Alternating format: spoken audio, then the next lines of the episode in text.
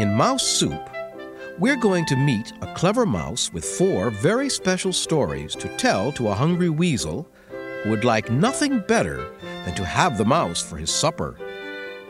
Let's find out if the little mouse can outsmart the weasel and escape from the pot, or if he is doomed to become the main ingredient in mouse soup.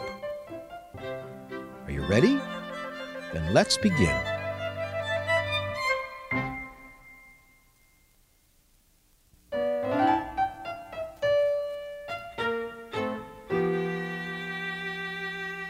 A mouse sat under a tree. He was reading a book. A weasel jumped out and caught the mouse.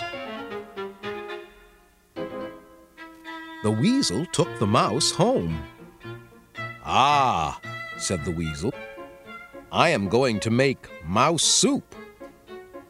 Oh, said the mouse, I am going to be mouse soup.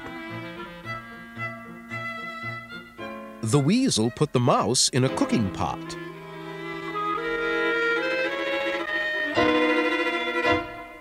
Wait, said the mouse.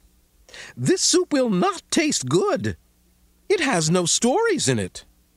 Mouse soup must be mixed with stories to make it taste really good. But I have no stories, said the weasel. I do, said the mouse. I can tell them now. All right, said the weasel. But hurry, I am very hungry.